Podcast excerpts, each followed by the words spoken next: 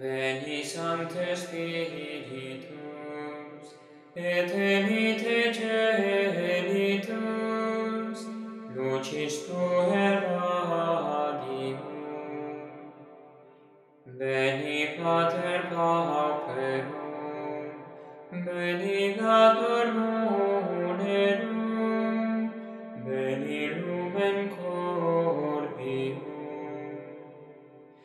te salve María, llena eres de gracia, el Señor es contigo.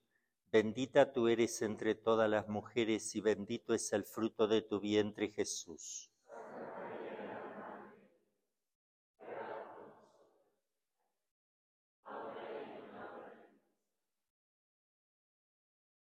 Inmaculado Corazón de María, San José,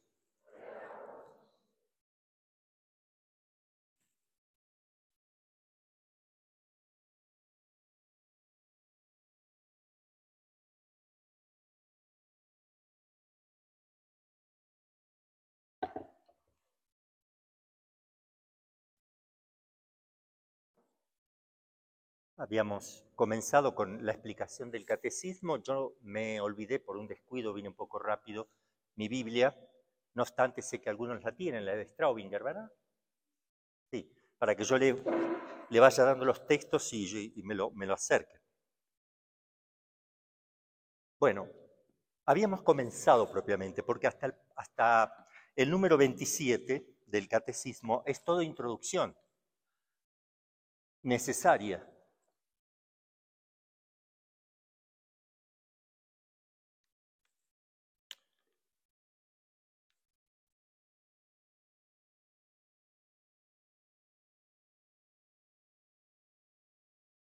Vamos a comenzar el 27, habíamos comenzado, pero vamos despacito. Nosotros vamos a detenernos un rato en esto, en el tema este que, que viene ahora. El deseo de Dios es el primer punto. El segundo, los caminos o las vías de acceder al conocimiento de Dios. El tercero, el conocimiento mismo de Dios, cómo llego a conocer a Dios. Y el cuarto, cómo hablar de Dios. Todos tienen una unidad acá. Con eso se termina un capítulo entero, pero son, cuatro, son tres páginas. Para que eso no nos olvidemos entonces. Yo no puedo querer conocer lo que no conozco, al menos elementalmente. ¿Por qué me viene deseo del conocimiento de Dios? ¿Cómo puede ser eso si no lo conozco? Ese deseo viene por un, una inclinación natural que tenemos nosotros, con natural, de una búsqueda inconsciente de un ser superior. Eso, eso es una demostración. Me viene un deseo de querer conocer un ser superior, que ya lo vamos a ver. Después de ese deseo de me advierto que hay caminos para llegar vamos, vamos a ir viéndolos y vamos a ampliarlos. Luego de ver que hay caminos, vamos a ver cómo le podemos conocer según nos enseña la iglesia. Después, si yo conozco algo, ¿cómo lo expreso? ¿Cómo hablar de Dios? ¿Eh? Sería.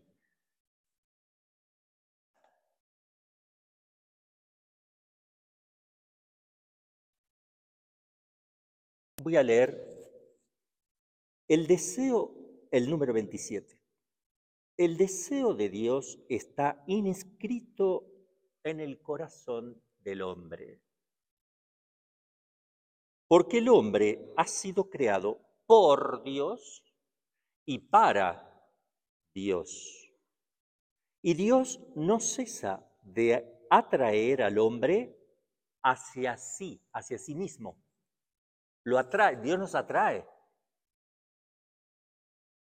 Y solo en Dios encontrará el hombre la verdad y la dicha que no cesa de buscar.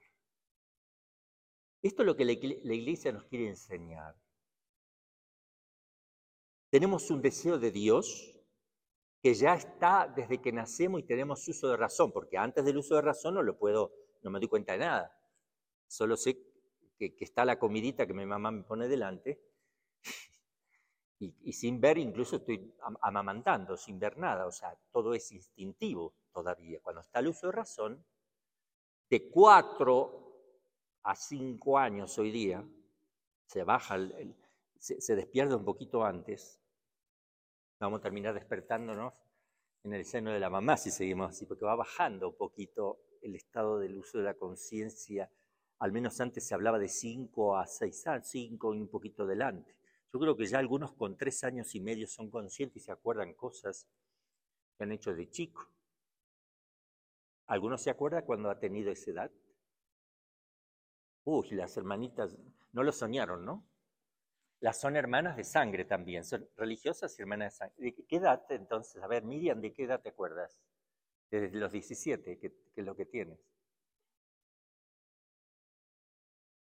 Tres y cuatro. ¿Cómo sabes que desde los tres años tú tenías el uso de razón?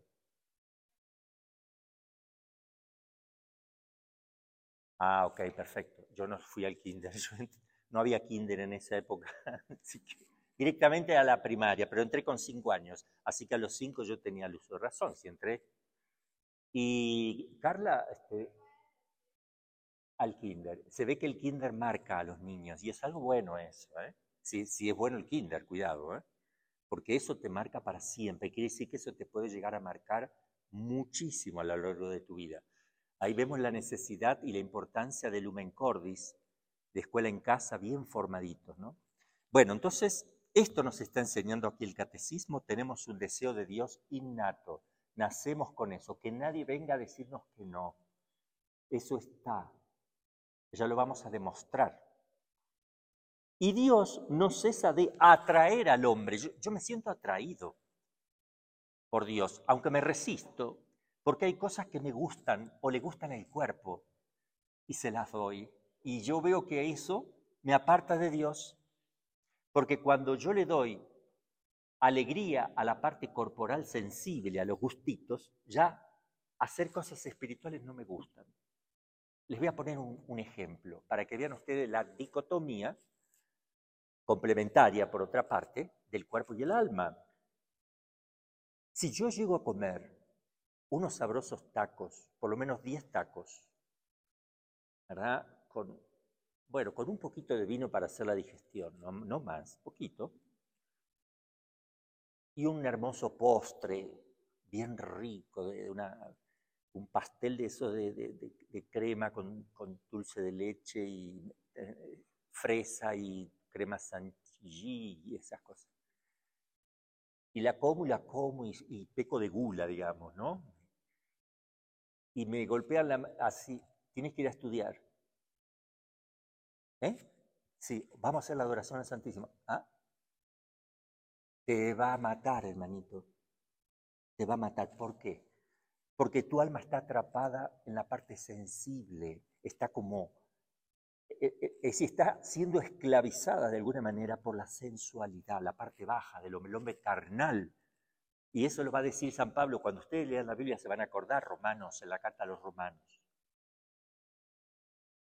si no me equivoco, capítulo 5 u 8, también sale algo. La carta a los romanos habla de que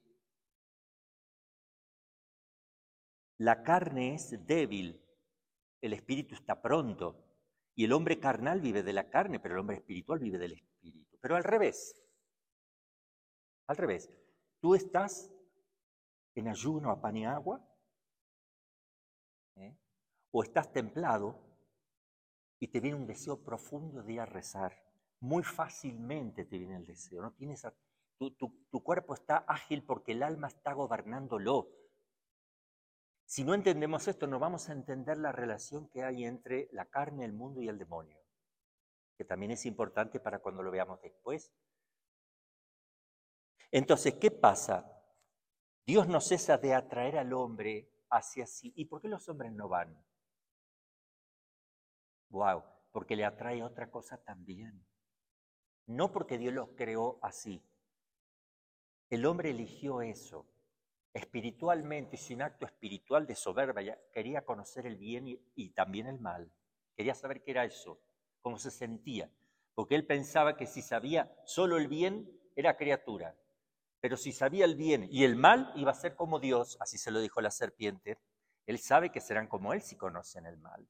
Si comen, serán como Él. Él no quiere que sean como Él, conocedores del bien y del mal. Ustedes solo conocen el bien.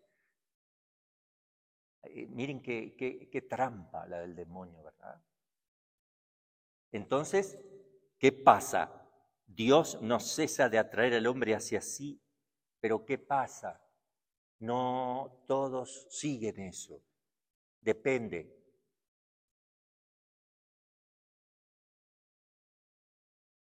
Y solo en Dios encontrará el hombre la verdad y la dicha que no cesa de buscar. Así le había pasado a San Agustín, que puso la felicidad en los placeres, tenía muchas, muchas amiguitas, ¿eh? amiguitas de, pintaditas, ¿no? O sea, muchas mujeres, y de hecho tuvo un hijo con una, que no se casó, pues, con una tuvo un hijo y se quedó con el hijo, y no sé si la habrá seguido viendo, pero no se casó. Y otras cosas. Tenía soberbia, tenía amor, eh, quería aparecer, quería ser bien, este, considerado ante los filósofos como un gran orador, le gustaba mucho la, orar, la, predicación, el discurso. Pero el, Señor lo golpeó y en un momento no, no pudo resistir porque él era un hombre que, por dos razones no resistió. Porque era un hombre que dentro de todo buscaba la verdad, que eso te levanta el alma. Y por otro lado tenía a Santa Mónica que no cesaba de rezar.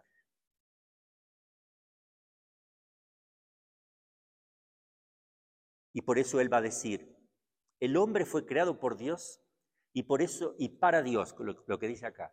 Pero el corazón del hombre no descansa hasta que encuentra nuevamente a Dios. Por eso, ¿no? Por eso el corazón del hombre no, no reposa hasta que encuentre a Dios.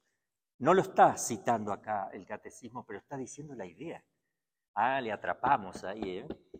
Atrapamos al que escribió esta partecita del catecismo. No está citando a San pero es lo de él. Y está genial. La iglesia y los padres de la iglesia y, la Sagrada Escritura, el magisterio van juntos. Y cita, hay una cita del Concilio Vaticano II, la Gaudium et Spes, que dice, lo que está en letra chiquita a veces lo vamos a leer, a veces no, porque no es propiamente el catecismo, sino que es lo que el catecismo cita para que tú respaldes lo que acaba de decir. Pero es la iglesia misma lo que lo dice, que ya está por sí misma respaldada. Pero no obstante lo leemos. La razón más alta de la dignidad humana consiste en la vocación del hombre a la comunión con Dios. Es el llamado más grande, es la vocación más grande, la común unión con Dios. ¿Cuál es la peor llamada? A ver si, razonamos un poco. Ah, bienvenidos los, los chicos. Justo hoy vamos a ver las pruebas de la existencia de Dios un poquito. Bienvenidos los, los, este, los, eh, no, le iba a decir, los, eh, los expertos en la expedición o en el conocimiento de la naturaleza. Porque por la naturaleza se va a llegar a Dios. Ojalá llegue ahora, quiero explicar eso, pero no me quiero apurar porque hay muchas cosas ahí para conocer. No me quiero apurar. Sigo. El hombre es enviado al invitado al diálogo Ah, perdón, la común unión. ¿Qué es lo contrario? Porque eso es lo más grandioso que existe para el ser humano, la común unión. ¿Qué es lo peor? La desunión. ¿O no? A ver. Desunión. Si estás unido, lo peor es que te desunas. O sea, el pecado mortal que te desune. Pero supongamos que todavía no te uniste. Entonces, la común unión que, Dios quiere para el hombre es lo máximo que el hombre puede aspirar, hacerse uno con Dios por participación. ¿Qué sería lo contrario? El egoísmo. El egoísmo es lo contrario. Porque ¿qué es esa común unión? Es un desaparecer de sí para meterse totalmente en Dios, habitar en Dios. Es el movimiento contrario Así como los jóvenes creen que hacer el amor con una chica es acostarse con la chica, cuando en realidad es un acto de egoísmo, porque piensa en él mismo, está lleno de malos pensamientos, de, carnalidad, totalmente, y va hacia ella a usarla, ¿eh? y eso es un repliegue sobre ti, y la chica se va a replegar sobre ella misma. No hay común unión, no hay comunión, porque la común unión supone algo desde que el hombre cometió el pecado hasta el último hombre que venga a la tierra. La común unión para que sea verdadera supone algo. Cruz de parte de quien ama y muerte de sí. Ahí está, cruz y muerte. ¿Por qué? Porque amar es buscar el bien de la persona amada incluso a costa de tu propia vida. Y lo que hace uno cuando dice voy a hacer el amor es usarla a la persona totalmente como si fuera un objeto para destrozarse él mismo. Porque amar a Dios y entrar en la comunión con Dios es darse 100%. Y el egoísmo es quedarse con todo absolutamente, con el 100% para sí mismo, que en una palabra no se queda con nada, sino que se destruye.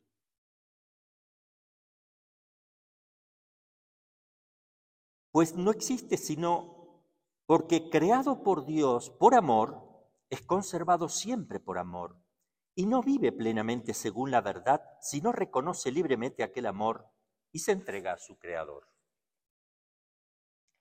Punto 27. El hombre está hecho por y para Dios, no descansa hasta que se encuentre en Dios y Dios lo llama a sí mismo. Ahí tienen el resumen. El 28. Todo esto lo pueden ir a, meditar adelante del Santísimo Sacramento. No distingan, no, no, no hagan una división entre lo que conozco y lo que vivo.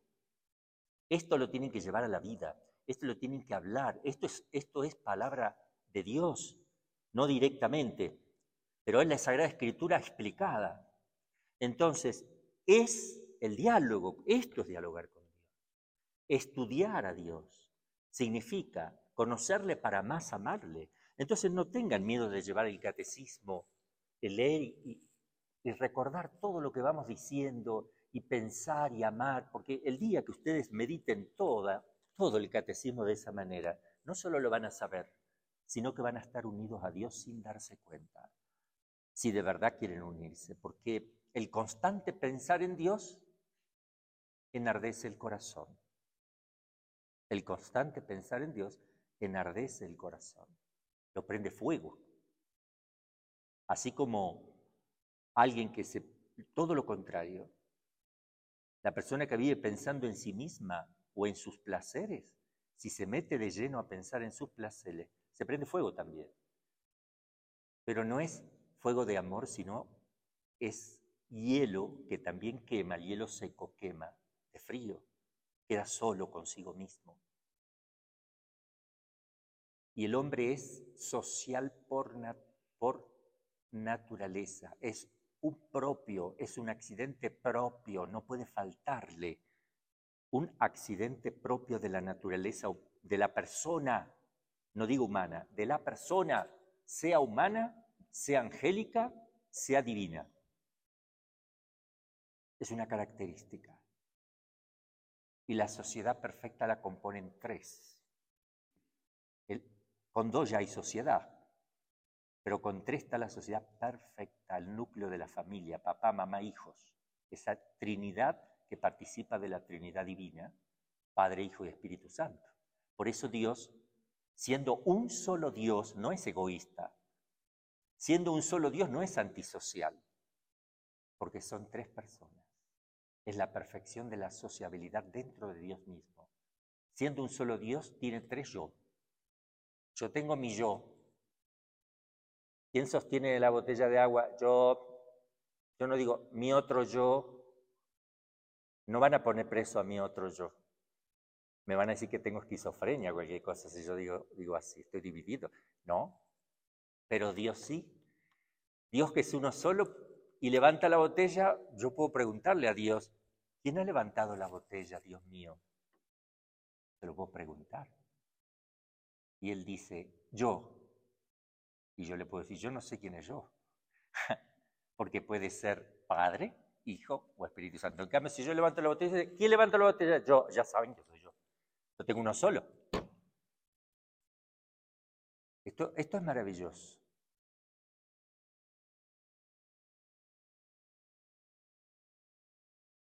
Todo esto, si no lo conocemos, todo el catecismo se nos cae, porque el catecismo supone todo este conocimiento de cosas que de a poquito las vamos a ir explicando.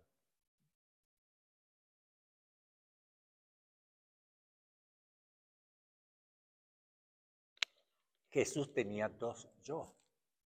¡Wow! ¡Qué problema! A ver, a ver. ¿Dios tiene tres? ¿Jesús tiene dos? Tú tienes uno. El hombre tiene uno, los ángeles tienen uno, un yo, irrepetible también como el hombre, pero Dios tiene tres. Pero Cristo tiene dos. ¡Wow! ¡Qué problema! ¿Qué yo? Cuando Jesús dice yo, ¿quién es ese yo? ¿El Padre, el Hijo o el Espíritu Santo? El Hijo, el Verbo que se hizo carne. Ese yo tomó naturaleza humana y ahora es Dios y ahora es hombre, pero es el único yo. El único yo que existe es el único yo que mira, que camina, que toma agua, que come. ¿Quién come? Yo. ¿Quién toma agua? Yo. ¿Quién me está mirando? Yo te estoy mirando. ¿Quién es ese yo? El verbo. Jesús miraba a los apóstoles, a Pedro. Pedro puede decir, Señor, ¿quién me está mirando? Yo. El único yo. El verbo de Dios.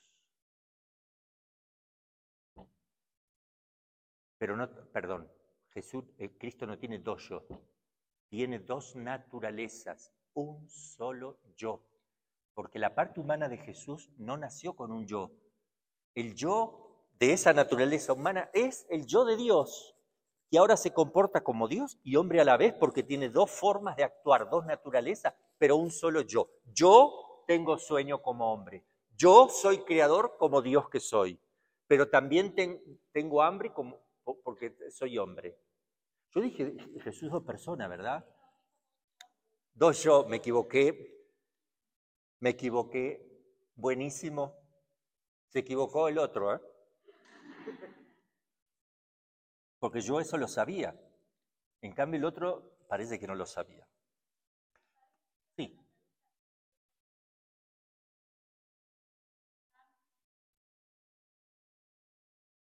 Sí. No, porque hay un yo que es persona y hay un yo en sentido genérico que se le aplica a la naturaleza.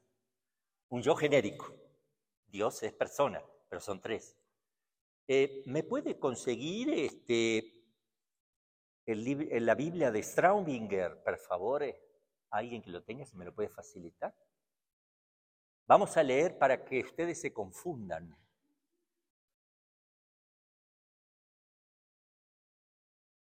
Uh, acá tengo tres sabios. Los más sabios de toda la clase, los tres más chicos. Los tres que van a tener hábito dentro de poco. Bueno, les voy a leer Génesis. Miren, esto. Mira quién te llama desde que tienes su ración. ¿Quién te trae así? Mira, Génesis, capítulo 1. Ay, ahora tengo que encontrarlo.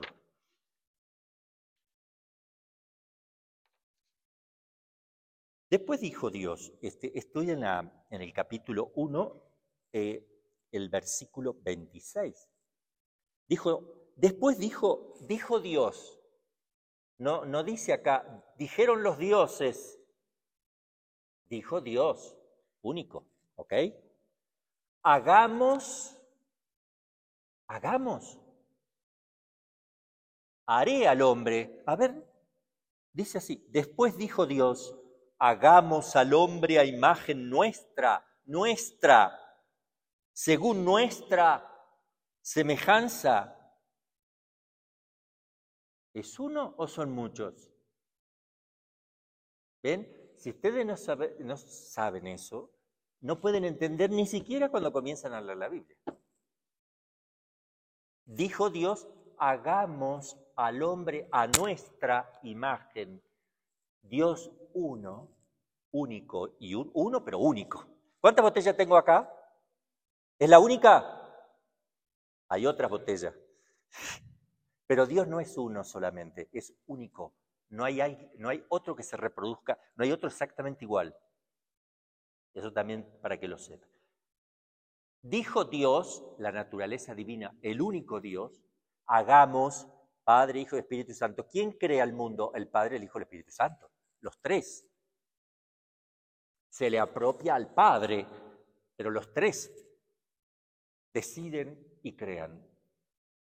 Eso quería leerles también, para que vayan viendo esa distinción de la Trinidad, para que cuando venga un hermano separado y te diga que dónde sale la Trinidad en la Biblia, ustedes agarren, ah, desde el Génesis, agarra el Génesis, y desde el, hasta el Apocalipsis, ya, ya hay un montón de textos, pero ah, lee Génesis capítulo 1, versículo 26.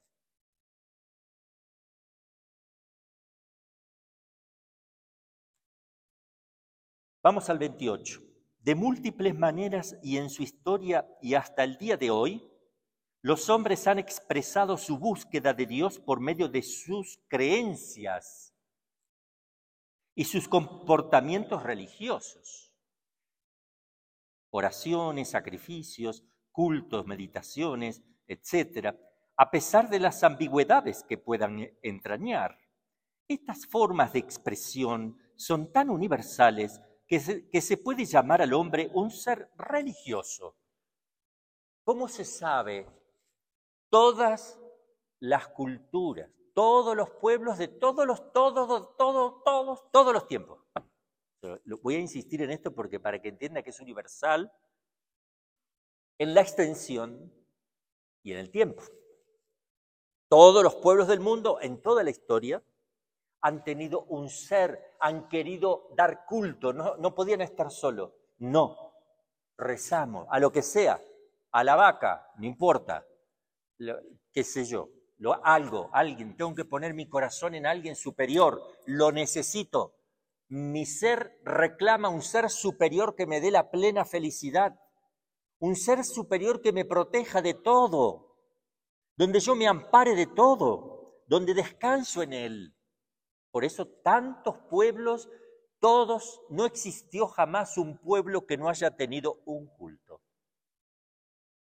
El comunismo, que se quiso imponer como un Estado sin Dios, convirtió al Estado en Dios. el Estado es todo. Y en el Estado tenés confianza y pones todo en ello, todo en ello, todo y de alguna manera estás medio tranquilito porque sabes que en realidad no es misterioso, no trasciende, no va más allá que el tiempo y, que lo temporal, que, perdón, que lo, que lo material. Vamos a hacer una cita, de hecho, de los apóstoles que pone el catecismo acá, respecto de que todos buscan a Dios. Dice así eh, en los Hechos de los Apóstoles. Él creó de un solo principio todo el linaje humano, para que habitase sobre toda la faz de la tierra, y determinó con exactitud el tiempo y los límites del lugar donde habían de habitar, con el fin de que buscasen a Dios, para ver si a tientas le buscan y le hallan, y le hallaban, por más que no se encuentra lejos de cada uno de nosotros, pues en él vivimos nos movemos y existimos. Hermosa expresión, se la voy a explicar porque esto es maravilloso. En Él vivimos, nos movemos y existimos.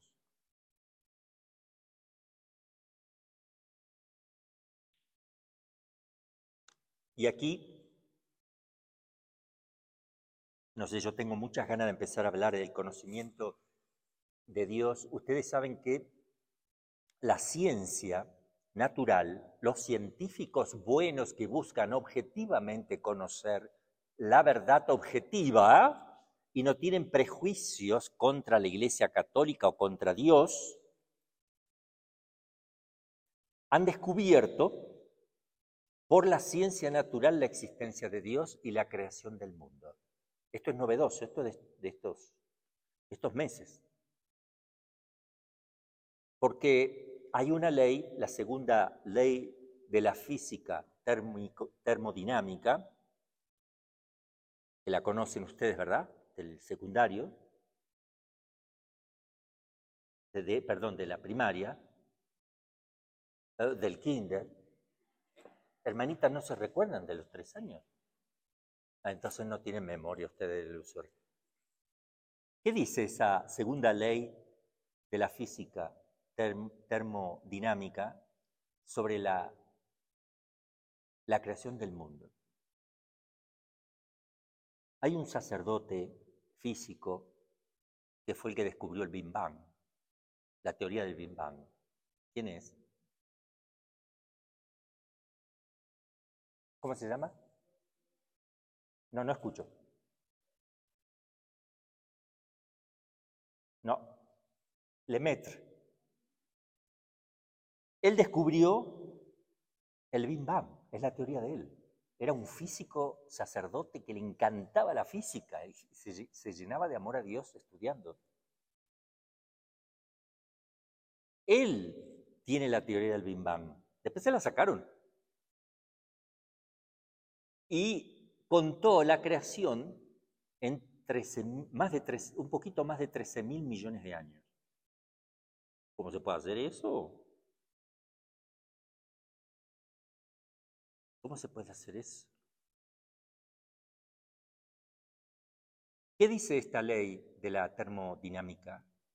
¿Qué, y, ¿Y cómo se hace para calcular? El padre Lemaitre decía que Dios había creado concentradamente como en un punto. ¿Sabe lo que es un... ¿El punto es divisible? ¿El punto es divisible? El punto que yo hago en el pizarrón sí, porque puedo borrar la mitad del punto y me queda la otra mitad. Con una tiza, ¿verdad? Con o con un marcador. Pero el punto matemático se dice punto a lo que ya no se puede dividir más. En un punto concentró Dios toda la energía. Creó todo eso en un, en un instante, como haber hecho una semillita. Creó una semilla, digamos. Menos que una semilla. Menos. Y la dejó con leyes. Y la gobernó. En esa explosión hay un gobierno, una inteligencia perfecta donde comenzaron a formarse las cosas por etapas, primer día, segundo, ta, ta, ta, ta, pero todo dirigido desde un momento. No es que trajo la gallinita de arriba, del cielo así, una gallinita, un caballito.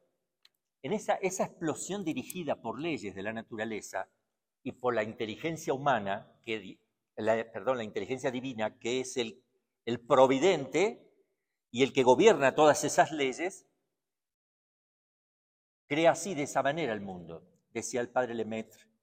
Y entonces se ha estudiado que el universo está en expansión, como cuando uno sopla un globo, así en forma redonda, esférica, se va expandiendo.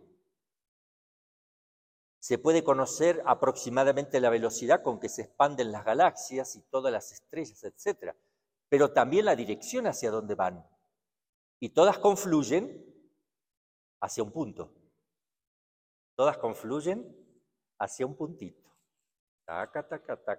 Calculando el ángulo que llevan de, expansión con respecto a los otros que se van expandiendo, si yo junto muchos rayos esparcidos hacia, hacia el lugar donde están volviendo, yo voy a encontrar un punto y como la velocidad de la luz la conocemos, cuando yo retroceda a eso, calculo 13 mil millones de años para que llegue a un punto.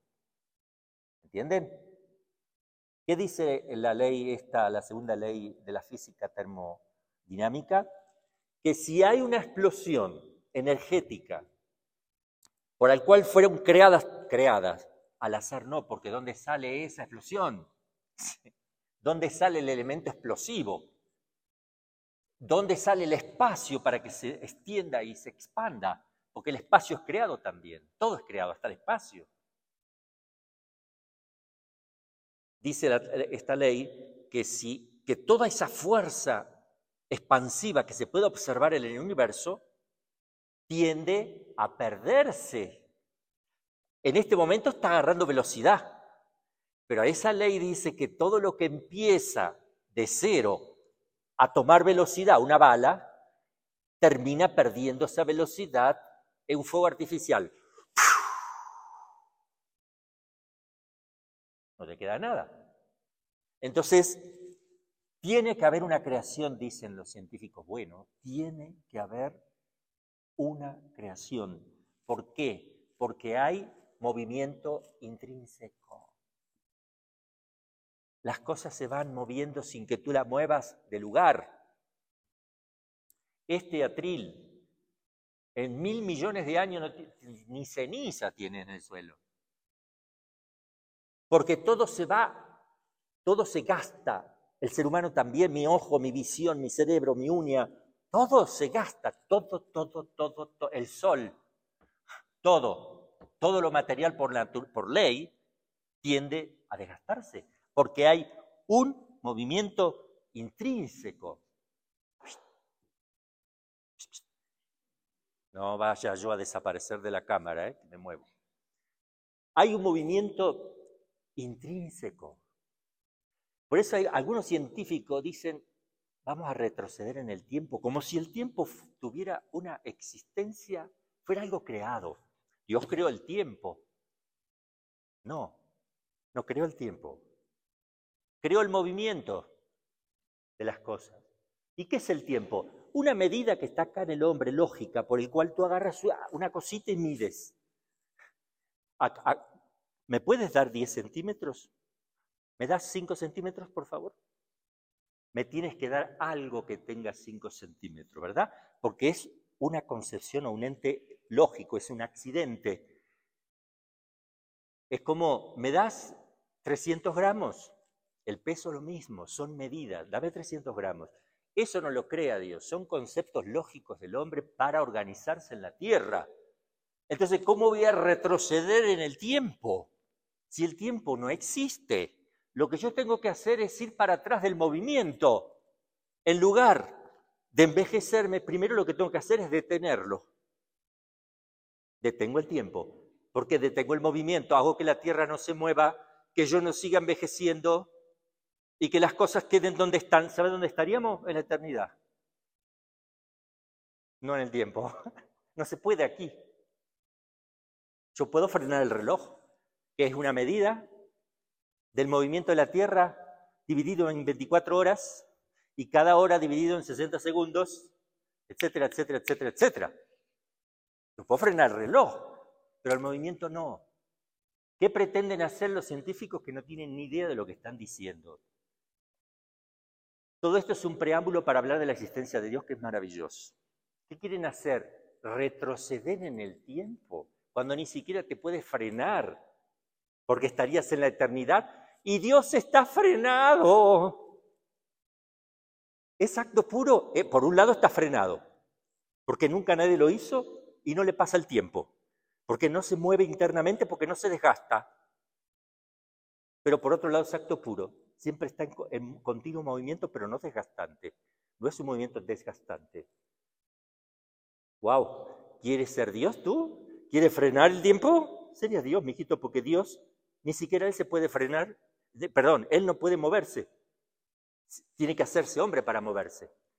Y se hizo carne para poder caminar entre nosotros. Porque estrictamente hablando, Dios no se mueve de un lugar a otro, porque entonces ya no está allá. Y si no está allá, no llena todos los espacios, entonces no es Dios. Se tiene que hacer hostia para que lo muevan de un lado a otro, de una capicita para acá, para allá, para allá. Ahora, menos aún retroceder en el tiempo. ¿Saben lo que significa retroceder en el tiempo? Dios tampoco puede hacer eso con los hombres. Con las cosas creadas no la puede hacer.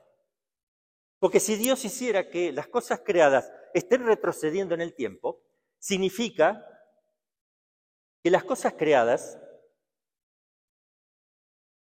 si están quietas, en el, mismo, ya son Dios y están en la eternidad, porque no tienen desgaste. Pero ir para atrás es contradictorio al ser mismo. Porque ni Dios va para atrás, porque no tiene para atrás ni para adelante, pero ¿Me entienden lo que quiero decir? Es un disparate decir retroceder en el tiempo. Porque si vamos a hacer ciencia hay que hacerla bien. Y siguen todas esas, y vamos a retroceder en el tiempo y vas a ser más joven, ¿no? Todo eso es un invento, eso es imposible, metafísicamente imposible. Jamás habrá alguien que descubra una máquina para que te frene el movimiento interno, porque tú serías Dios y esa máquina también, que te está produciendo la eternidad en ti. Te haría eterno. Serías Dios, tú serías Dios. Y hay un solo Dios, así que lamento que tengas que sentarte a esperar que el otro se muera, para que haya dos. Ojo, estoy haciendo un chiste, ¿eh? No se va a morir ningún Dios. Ahora, voy a seguir leyendo porque ahora vamos a ver cómo el hombre llega a Dios y vamos a poner algunos ejemplos.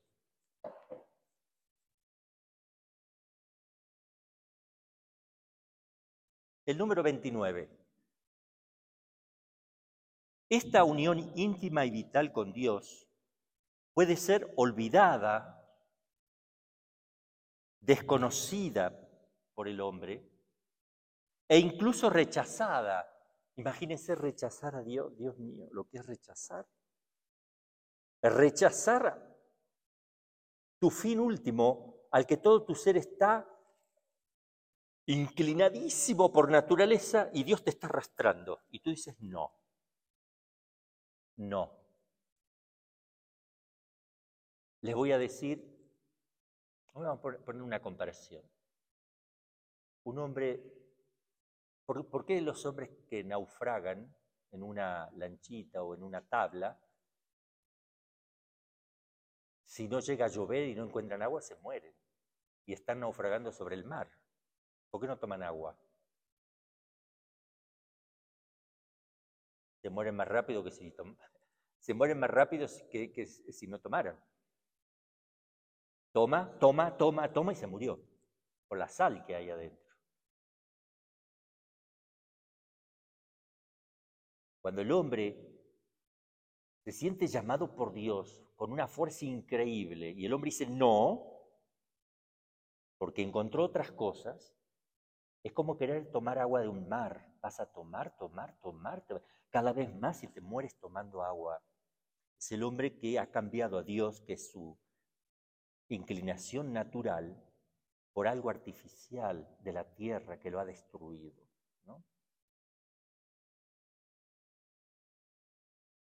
Entonces el hombre puede rechazarla.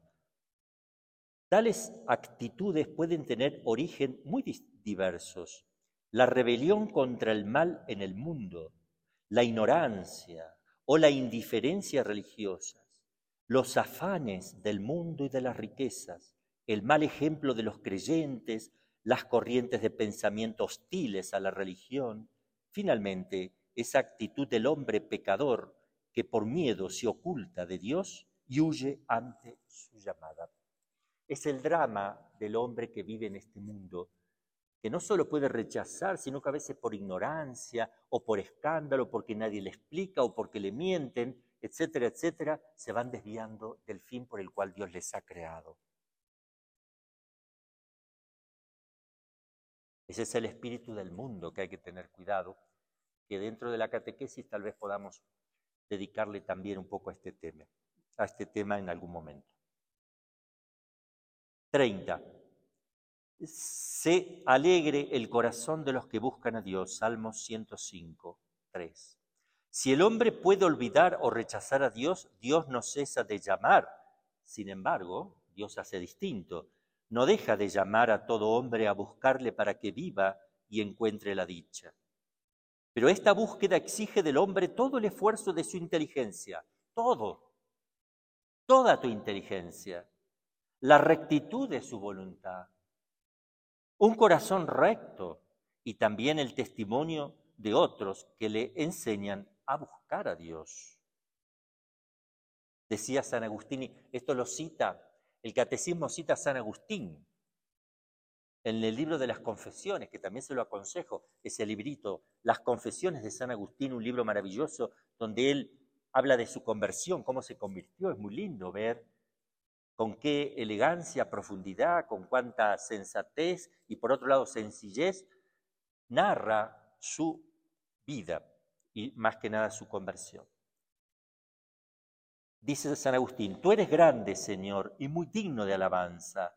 Grande es tu poder y tu sabiduría no tiene medida.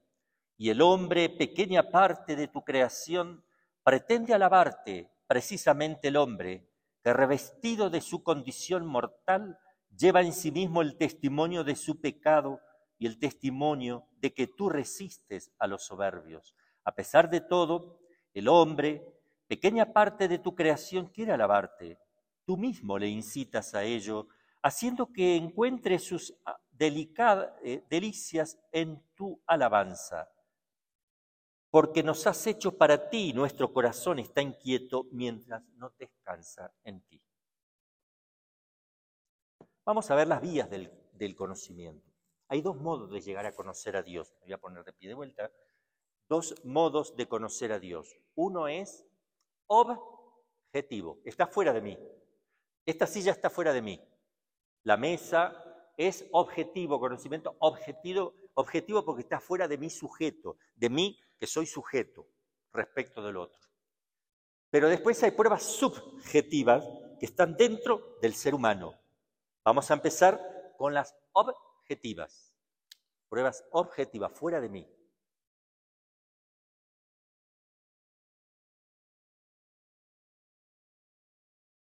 Algunos científicos ateos, que están en contra de Dios, no quieren saber nada, dicen que dos cosas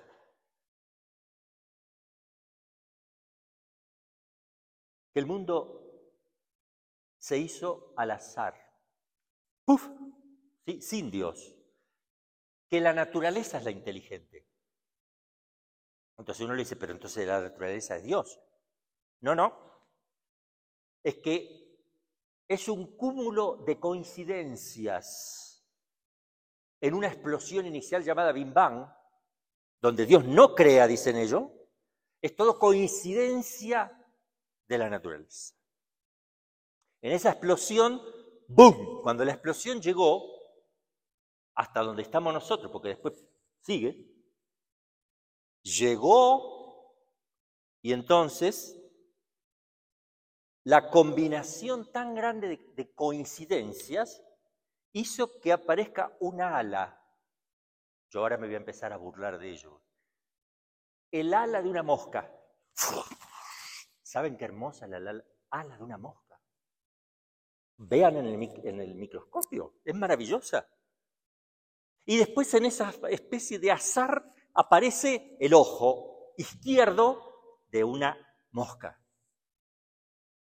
Hermosísimo el ojo de una mosca, es cada partecita es como un cristal, así como que tiene todo celditas, es algo bellísimo ver.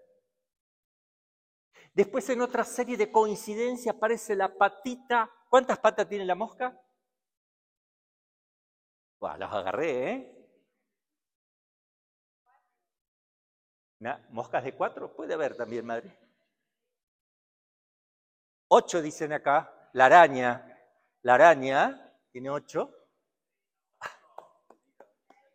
Bueno, para la próxima, por favor, me, van a averiguar.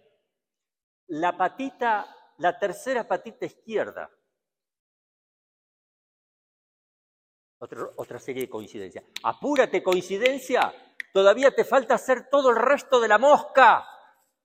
¡Qué coincidencia! Apúrate porque todavía después te queda con el macho. Tienes que empezar de vuelta con, con, el ojo izquierdo del, del, macho y después seguir con todas las partecitas y que eso tenga vida. Y que haya oxígeno, hidrógeno, etcétera, etcétera, carbono suficiente agua, todo tiene que coincidir para que haya una mosca y el mosco. Pero cuidado que tienen que llegar en el mismo tiempo porque la mosca dura tres días.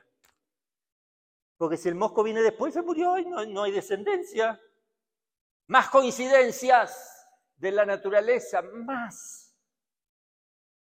Ahora vamos a seguir con la pulga. La patita que salta como la del canguro, son más larguitas las de atrás. ¿Eh? Pero qué cosa, la pulga tiene que saltar. Dicen que si la pulga no salta, se muere. porque la forma de encontrar los lugares que necesita lo puede hacer solamente saltando. No pregúntele la pulga de los perros nuestros que tenemos ahí. ¿Cómo salta? ¿Cómo salta la pulguita? ¿Y quién saltando? A los saltitos.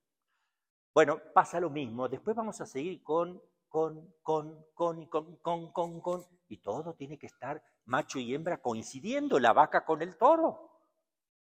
Empecemos con la pezuña del toro, pero una parte de la pezuña. Miren las coincidencias. ¿Saben las coincidencias?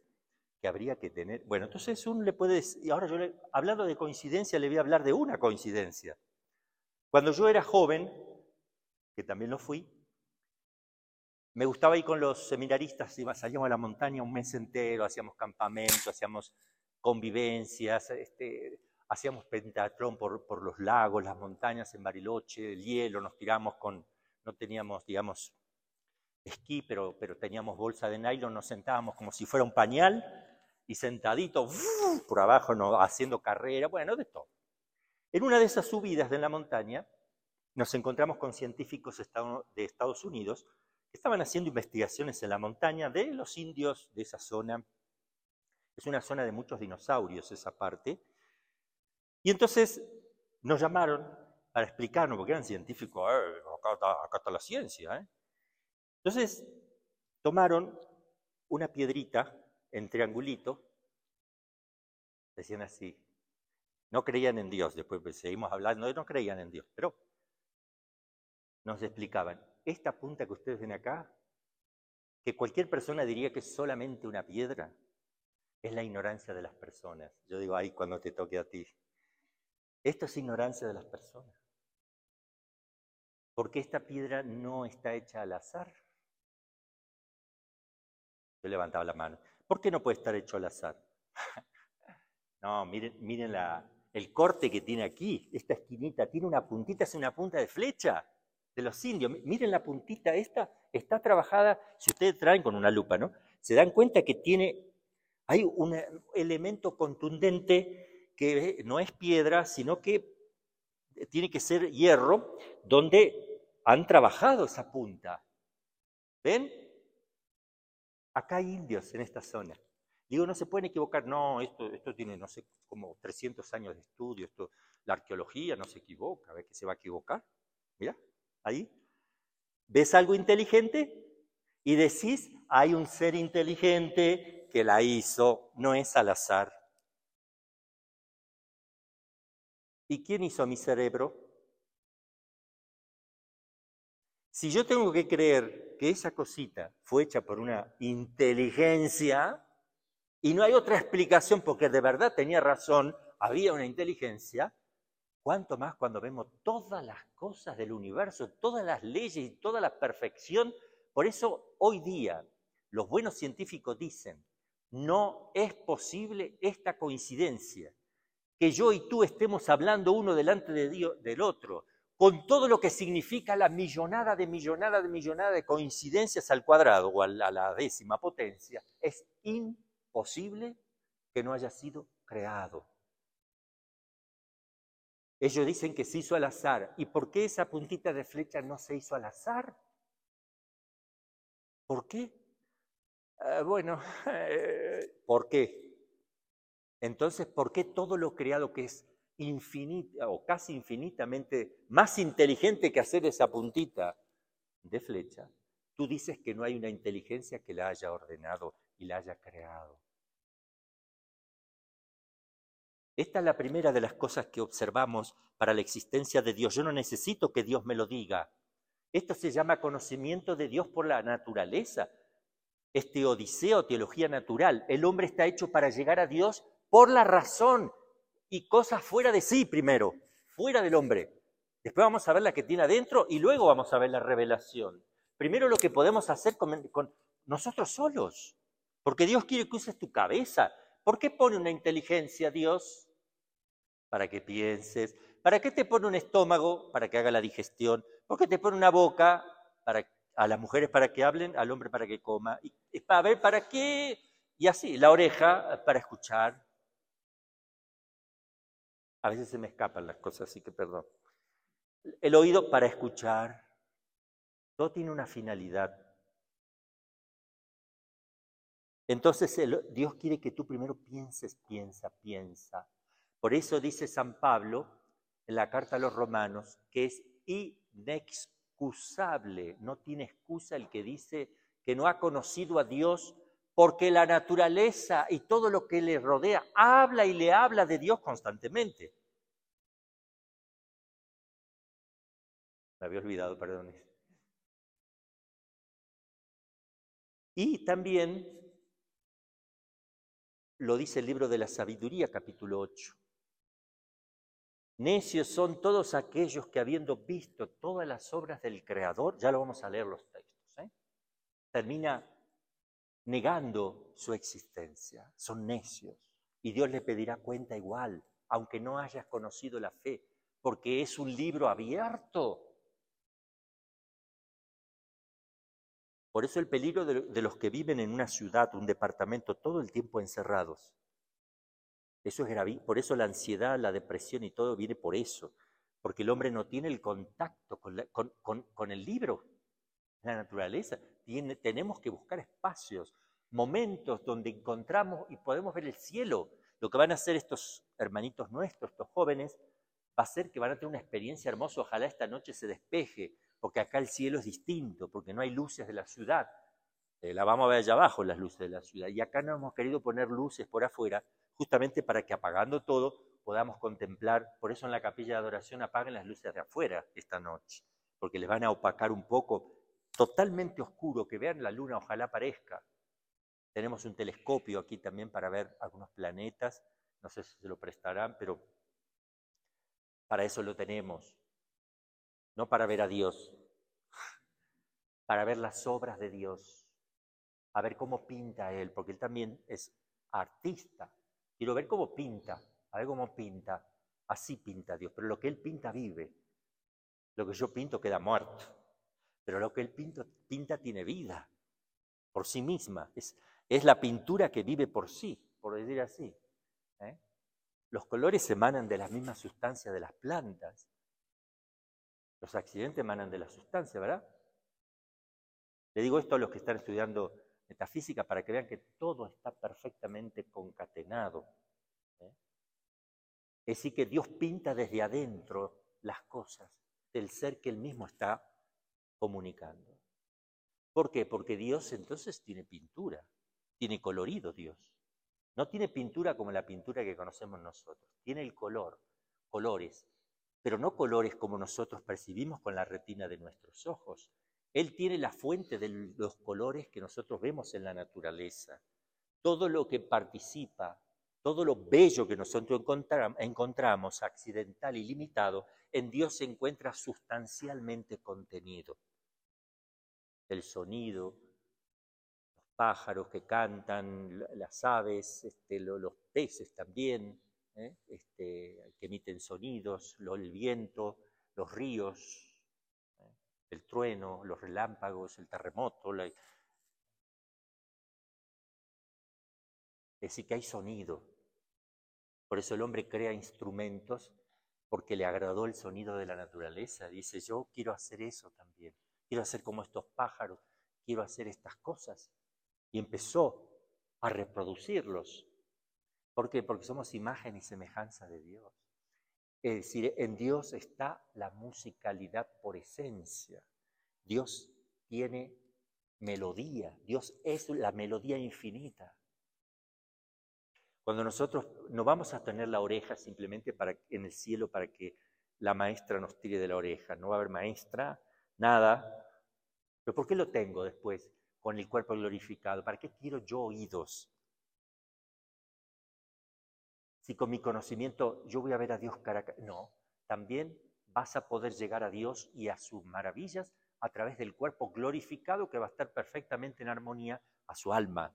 De tal manera que tu oído ya no va a escuchar solamente el sonido que emiten las cosas materiales, porque va a ser espiritualizado. Va a escuchar las cosas materiales y también el canto de los ángeles el canto de la Santísima Virgen, los coros de los ángeles, ¿cómo lo voy a escuchar si yo no tengo cuerdas vocales? ¿Cómo voy Pero Dios también emite sonido. Vamos a poder percibir la melodía que sale de Dios, que nos va a dejar en éxtasis. El gusto. Gustad y ved qué bueno es el Señor, dice el Salmo. El gusto está hecho para que nos alimentemos en esta vida y nos lleve a, no, no morirnos. El apetito, el gusto nos facilitan el comer, porque conservamos la vida y la especie también, la vida personal, con la comida. Pero ese gusto en el cielo será colmado. Cristo cuando bajó a los discípulos comió, comió pescado con ellos para que vean que no era un fantasma. Puede comer si quiere, si quiere no. Pero el gusto está para otra cosa superior. Yo creo que a Dios se le puede gustar, como dice el Salmo, pero de una manera espiritual. Hay un gusto espiritual que mi cuerpo participará de ese gusto. Ahora el gusto viene al alma, que es ese consuelo profundo que me, que me llena de amor a Dios y que me hace dar la vida, si, si fuera posible, por Él, y que repercute en toda la parte sensible. También al cuerpo. Ese gusto que yo tengo en la boca, después va a ser el gusto no solo de la boca, es el gusto del paladar y de todo mi ser. Pero se puede gustar a Dios. Vamos a escuchar la voz de Dios también. Es, bueno, el sonido, ya dijimos. Eh, el tacto. A nosotros nos roza el aire de mar, que es muy lindo, el aire cuando sopla viento, el frío, el fresco, cuando refresca, decimos, uy, qué hermoso, qué, qué rico fresco, qué rico cielo, eh, qué rico sol el día de invierno, qué rico está el sol, que, ¿no? que te, te, hace sentir, es el sentido del tacto. Cuando estemos en la presencia de Dios, también nuestro cuerpo glorificado quedará sometido. Ah, me faltaba otro, ya me acuerdo. Vamos a poder percibir la suavidad la suavidad de Dios. Mi yugo es suave, eh, pero la suavidad misma que viene de Dios. Y el otro que me quedaba era el olfato. Olfatear el perfume de Dios. Las cosas de la naturaleza tienen perfume. Las flores, los campos. Después de la lluvia se siente el aroma de los campos verdes con el vientito y se siente el olor a lluvia. ¿no? Como que toda la naturaleza está diciendo gracias porque está absorbiendo y está sacando el aroma de la savia que está ahí se está haciendo un proceso maravilloso, se huele las flores. También Dios tiene un aroma que nos va a extasiar también. Pues no sé por qué me fui para ese lado, pero bueno, no importa, yo quiero ser libre aquí para hablar de la existencia de Dios y luego seguimos. Dice así el número 31. Creado a imagen de Dios, llamados llamado a conocer y amar a Dios, el hombre, creado a imagen de Dios, llamado a conocer y amar a Dios, el hombre que busca a Dios descubre ciertas vías, ¿qué significa vías? Caminos, ciertos caminos para acceder al conocimiento de Dios. Se las llama entonces cinco vías. Santo Tomás pone cinco vías cinco caminos metafísicos. Nosotros podemos tener otros tipos de vías, de otros caminos. Pero objetivamente afuera de nosotros, en el plano metafísico, que ya se los voy a explicar, hay cinco modos de llegar a Dios, de los cuales los cinco se resumen y se reducen a uno. Y yo le voy a explicar ese uno, porque no tenemos tiempo de hacer un tratado de teología natural, las cinco vías se van a reducir a una. Enseguida se las explico. Se las llama también pruebas de la existencia de Dios a esas vías. No en el sentido de las pruebas propias de las ciencias naturales, sino en el sentido de argumentos convergentes y convincentes que permiten llevar a la verdadera certeza, verdadera certeza. Estas vías para acercarse a Dios tienen como punto de partida la creación, el mundo material y la persona humana. La creación, es decir, el mundo material y la persona humana.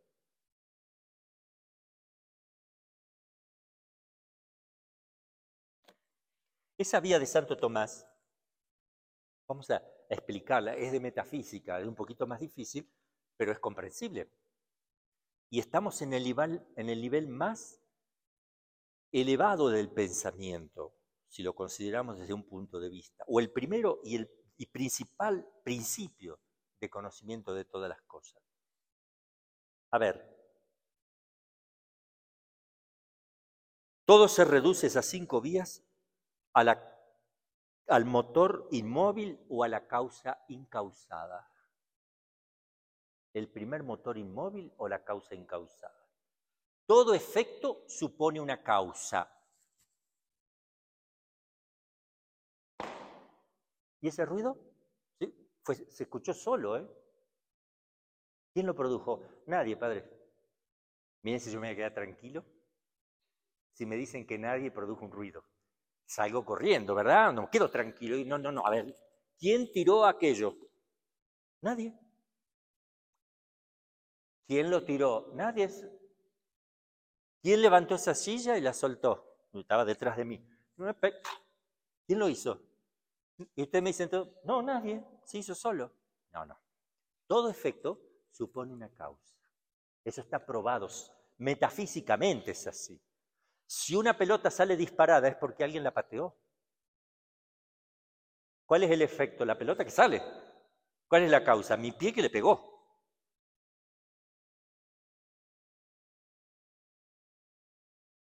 Si la luz se apaga ahora de golpe, yo digo, se apagó todo. Y yo digo, ¿qué pasó? Bueno, obvio, se cortó la luz.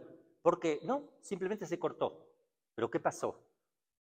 Se rompió un cable, apagaron la, la, No, se cortó. Sin causa. No, no existe eso. Fíjese, los niños nos dicen eso, que eso es así. ¿Y por qué, mami? ¿Y por qué? ¿Y por qué esto? ¿Y por qué? El porqué de los niños, que creo que aparece a la edad del uso de razón, donde tenían estas niñas a los tres años y medio. ¿Y por qué? ¿Y por qué? Y la mamá está así ya. ¿Y por qué? ¿Y por qué, tata? ¿Por qué? Es el por qué está haciendo filosofía metafísica a su nivel. Pero sus preguntas dejan con la boca abierta a los papás. ¿Sabes lo que me preguntó? ¿Quién hizo? Pues yo le dije, ¿quién? Mamá, ¿quién, hizo las, las cosas? Dios. Mamá, ¿y quién hizo a Dios? Mucha gente viene, padre, ¿sabe lo que me pregunta? ¿Qué le respondo? Así, preguntas que la dejan, porque el niño pregunta todo, no, no, no, tiene lógica y es filósofo. Después tiene, cuando van creciendo, lamentablemente el mundo los lleva a pensar en otras cosas y se olvidan de captar y de pensar y de, y de preguntarse acerca de la creación y de las cosas del mundo. Pero nosotros nacemos para preguntarnos el porqué de cada cosa y llegar a Dios. Entonces, por ejemplo, si dicen que todo se creó porque hubo una explosión inicial, pero Dios no existe, ¿cómo puede explotar algo que no existe? Antes de decir eso, ¿cómo puede explotar algo que no existe? Yo escuchaba decir a uno, hace poco en la televisión, un programa de física en la computadora, yo lo que nunca entiendo, preguntaba un hombre grande de estudio, es filósofo, eh, si el mundo es, supongamos, el mundo es creado y, tiene límite, porque Dios solamente no tiene límite. Entonces, supongamos que sea como el libro, ¿qué hay en los bordes?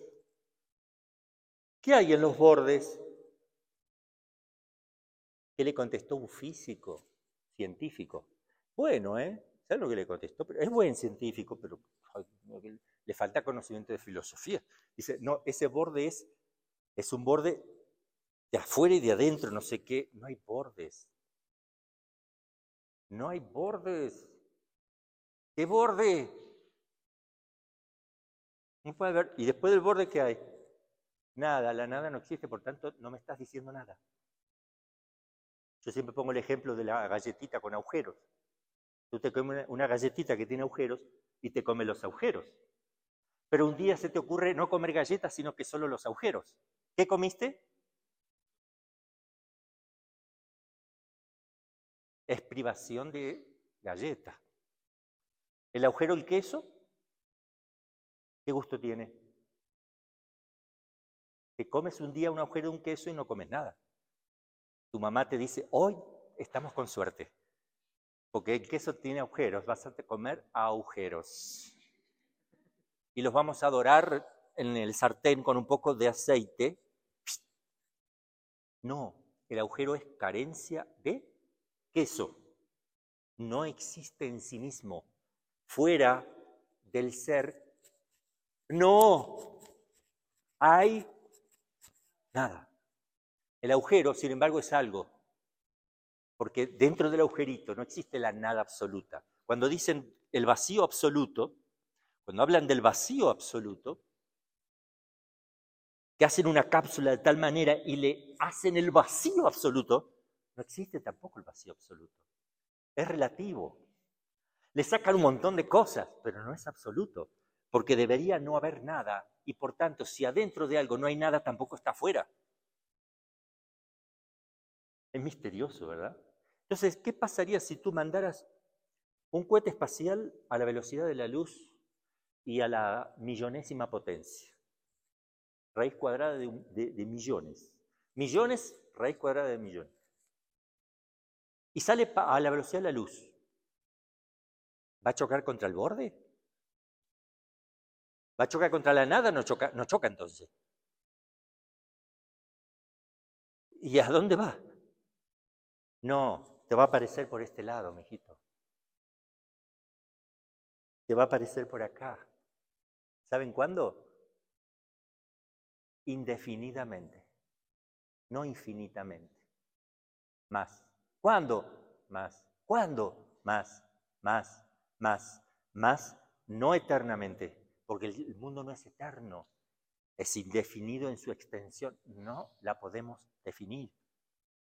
En todo caso, si tienes suerte y vas a vivir, no sé cuántos millones y millones de siglos y qué sé yo, en todo caso puede, puede aparecer por este lado.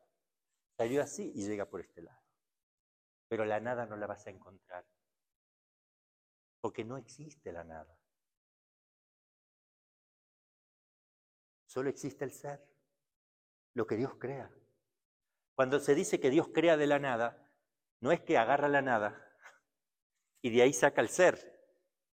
Creó de la nada. Es una expresión que significa crear nada más. ¿Y de dónde lo sacó? No lo sacó. Lo creó, no lo sacó. Nosotros estamos acostumbrados a sacar las cosas. Cavamos y sacamos agua. ¿De dónde lo sacó? De, mi terreno el agua. ¿De dónde las cosas las sacamos de otra cosa, pero Dios nos saca las cosas de otra cosa para crear. Por eso no entendemos que Dios sea siempre. Dios es siempre. Pero ¿cuándo empezó? Ya estás pensando en, tu categoría de, de criatura. No, salite de eso. Siempre es. Mm, qué difícil. Sí, porque no tiene movimiento intrínseco. Está en la eternidad. Lo que quieren hacer los científicos ahora. Frenar el tiempo para cómo retroceder. Retroceder, no solo frenarlo. Ni siquiera se puede hacer más lento el tiempo.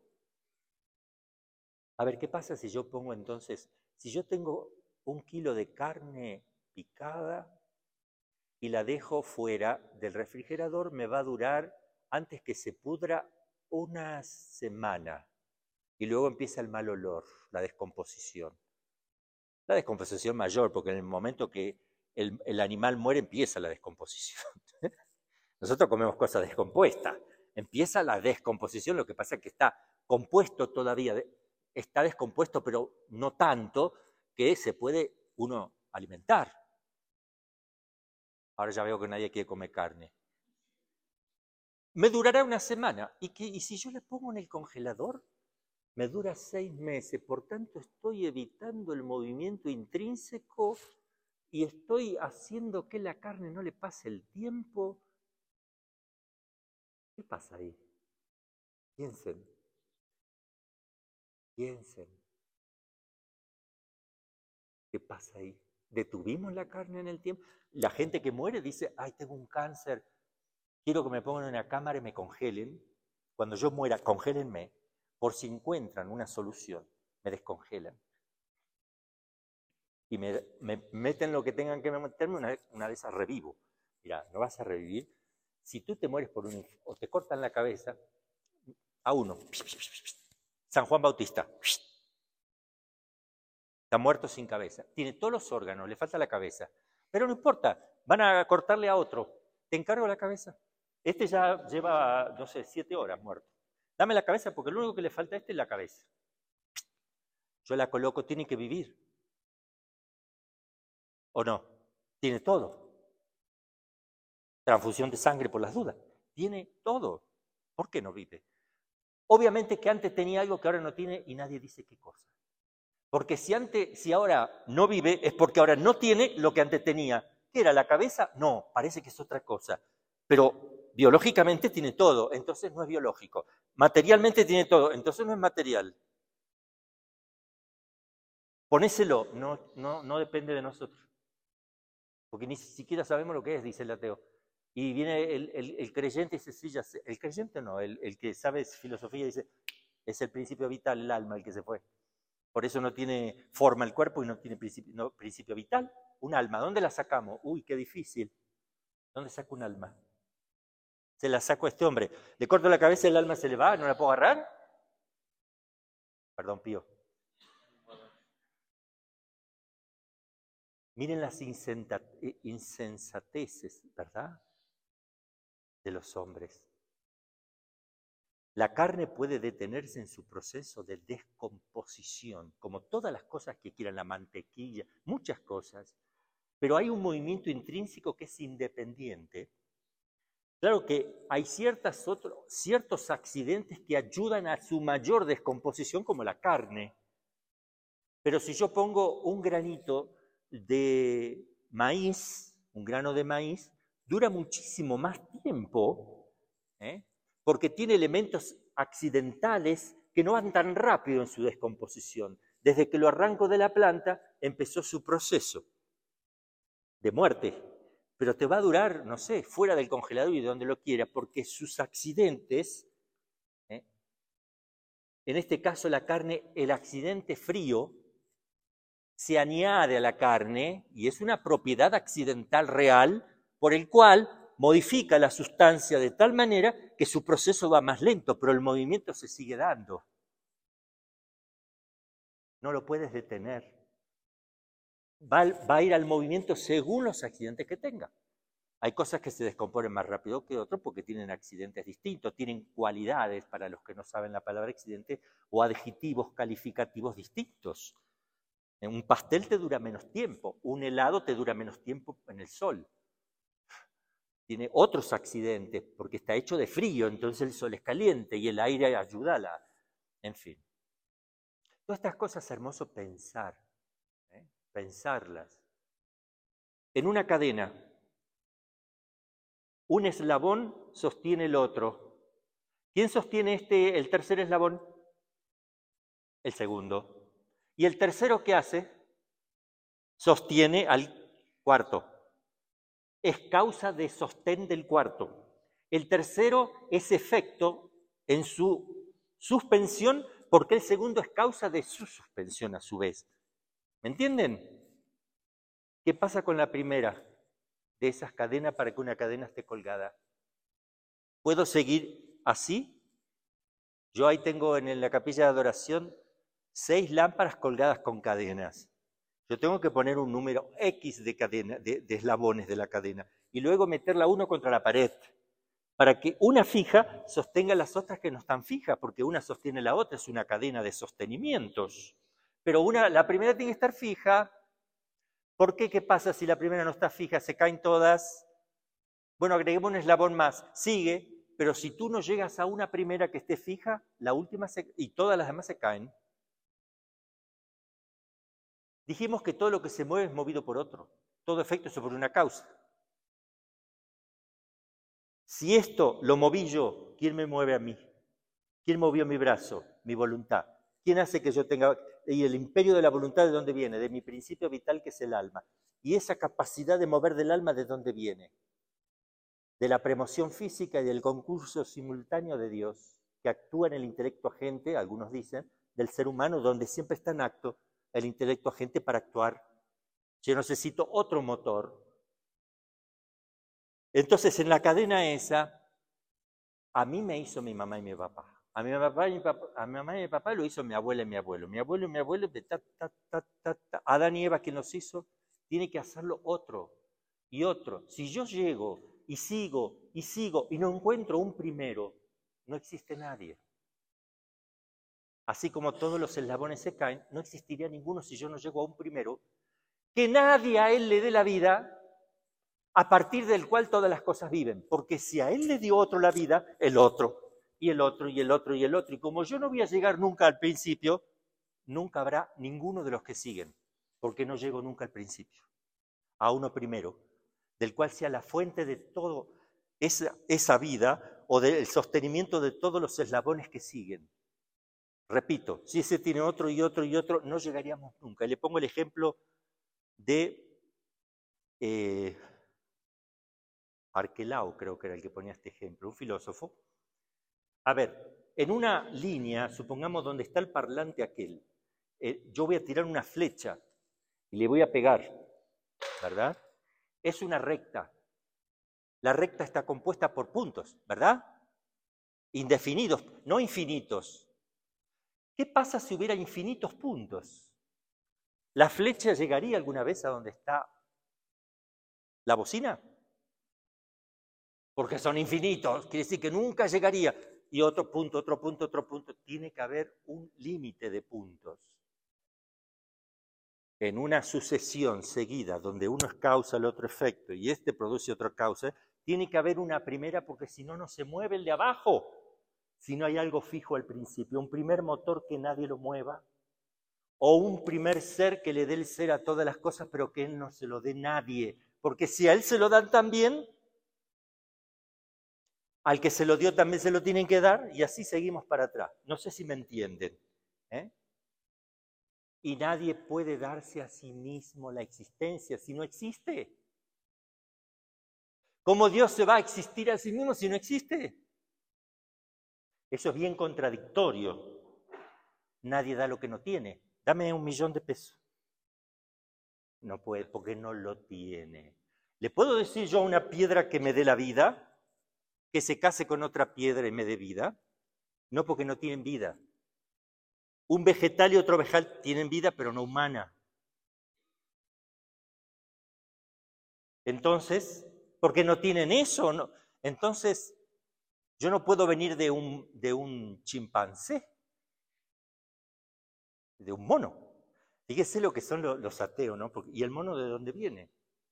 No, lo creó Dios en todo caso, pero no el hombre. El hombre no. El mono se hizo al azar, pero el, hombre no, el, hombre viene al mono. ¿Por qué todo se, hizo al azar menos el hombre? Fíjense cómo son, ¿no? ¿Por qué el hombre no se puede hacer al azar? Si está diciendo que la mosca, el mosquito, el toro, la vaca, el caballo, el buey, el delfín, y, las nubes y las estrellas y los cielos y el planeta y todas las galaxias, todo y todo, todo se hace al azar, porque el hombre no. Tiene que venir un mono. La evolución pero la evolución no hace saltar de especie. Una lechuga no va a ser tan perfecta que se va a convertir en un perro. Y el perro o el gato no van a ser tan perfectos gatos que van a terminar siendo un ser humano. No saltan las naturalezas, evolucionan dentro de las mismas especies. Una lechuga tratada de un modo distinto y en regiones más calurosas, más frías, más altas, más bajo, etcétera, crecen de distinta manera se adaptan al entorno, los animalitos también, el ser humano, pero el mono tiene que pegar un salto. Es como que yo un día ser un ángel, miren, voy a ser tan bueno y perfecto que no tengo cuerpo, ahora soy un ángel. No. Y el ángel dirá un día, un día seré Dios. ¿Saben quién dijo eso? Satanás que ahora está en el infierno.